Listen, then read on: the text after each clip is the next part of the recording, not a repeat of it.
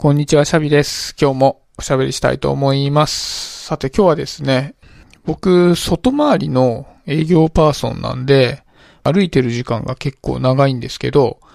まあ、歩いている時ずっと、このね、ヒマラヤの他の方の配信だとか、まあ、YouTube を流して音声だけに耳を傾けてることとかっていうのも多いんですね。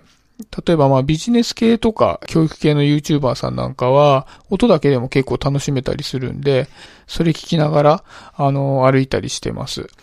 で結構ね、やっぱりお客さんのところに向かう最中に、そういう情報を仕入れながら歩けるんで、めちゃくちゃね、いい感じに時間を使えてるなとは思うんですね。やっぱりスマホっていう存在はめちゃくちゃ便利だな。昔はこういう時間の過ごし方できなかったななんて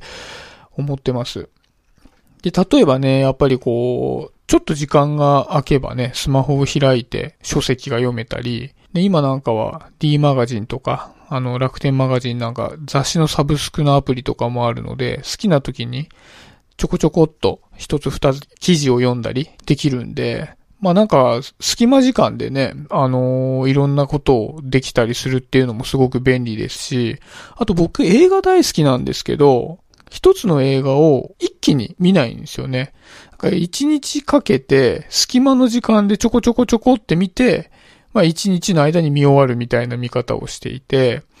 やっぱりその映画ってだいたい1時間半からまあ2時間ちょっとぐらいの映画が多いので、なかなかね、あの、働いてる中でその時間って取りにくいので、こういう見方をすると、まあ時間効率的にはすごくいいなと思ってるんです。で、一方で、なんか、ふと思ったのは、この一日の動きすごい効率的なんだけども、なんか余白がなくなってきたなって感じることがあって、常に細切れで、かつ同時にいろんなものが入ってきてるっていうところが、なんかこう、すごく充実はするんですけども、今まであった何か豊かなものみたいなのを失ってないかな、みたいなことを思う瞬間があるんですね。特にまあ僕ずっと歩いてる間にそういうことしてるんで、特に感じるのかもしれないですけど、でね、なんか、それって、うーん、ちょっと表現が難しいんですけど、受動的に五感を刺激する機会っていうのがすごく減ってしまったんじゃないかなっていう感じがしてて、なんかね、ちょっと表現がややこしいんで、具体的に説明すると、例えば僕子供いるんで、よく公園とかに遊びに行くんですけど、なんか私お気に入りの場所があって、近所に神社があるんですけど、そこがめちゃくちゃ好きなんですね。子供とだいたい公園に行った帰りとかに休憩して、そこでこうジュースでも飲みながらお休みする、したりするんですけど、そこはなんかだだっ広い神社で木が結構生い茂ってるんですね。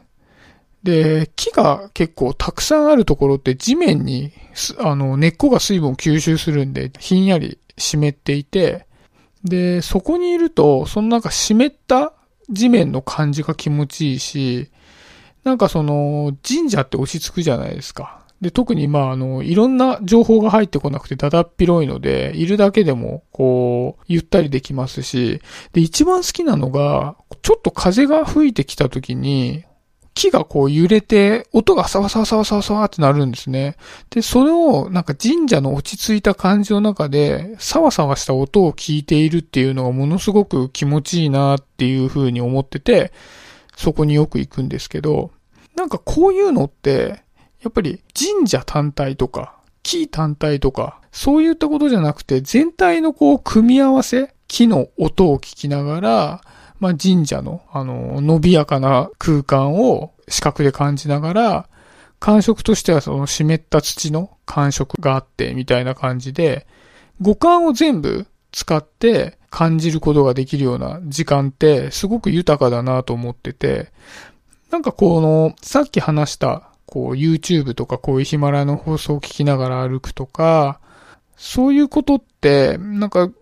すごく効率的ではあるんですけど、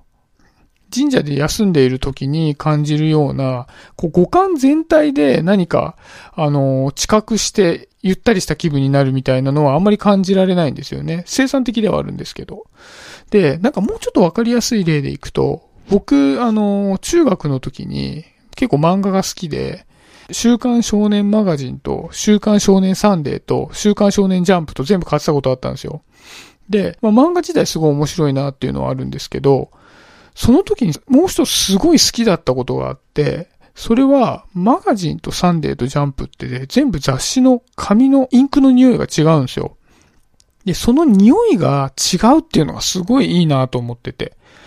で、僕、漫画の内容的には当時マガジンが好きだったんですけど、匂いはサンデーのが好きだったんですよね。で、その好みとかっていうのはあったりするんですけど、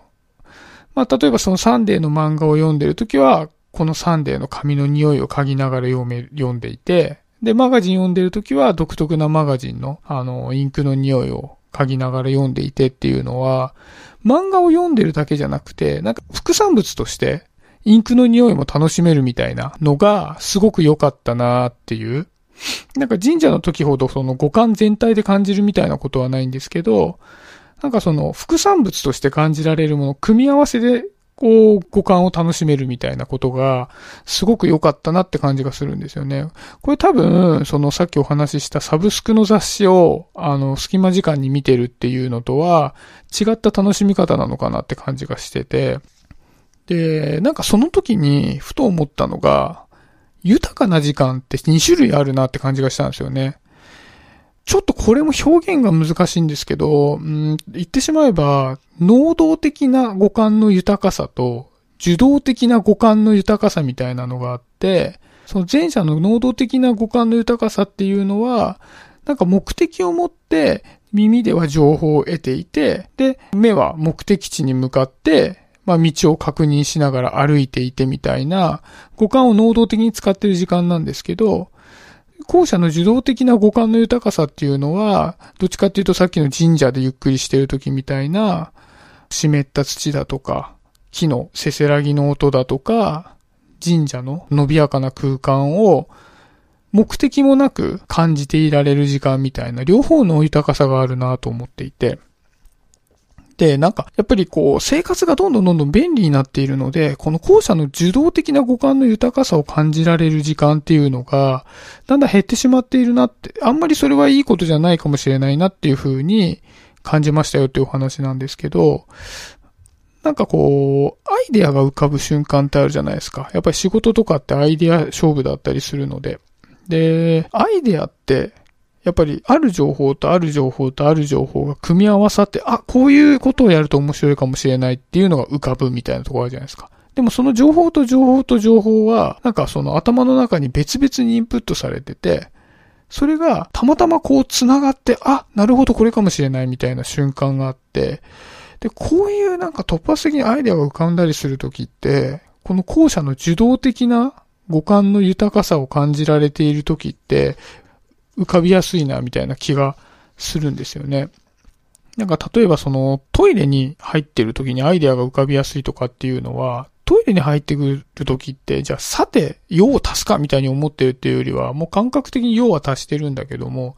特にそれ以外のことは何も考えることなく、ふわーっといるんで、ふって浮かぶみたいなこともあるのかなと思ってて、そういう意味でもね、やっぱりこう、せっかく得た情報を自分のものにして、独自のアイデアを出すっていうところに関しても、能動的なこう、時間ばかりを過ごさずに、受動的な五感の豊かさの時間を過ごしていくのもめっちゃいいのかな、みたいな感じがしたなっていうお話なんですね。で、とはいえ、なんか人間って僕思うんですけど、デフォルトは廃人だと思うんですよね。人間はもともと、あの、放っておくと廃人に向かっていくって思ってて、というのも、まあ、例えばなんか仕事から帰ってきて、ああ、忙しかったなーって思うと、まあなんかご飯とか、ご飯食べたりお風呂入ったり、やんなきゃいけないこと以外の時間は、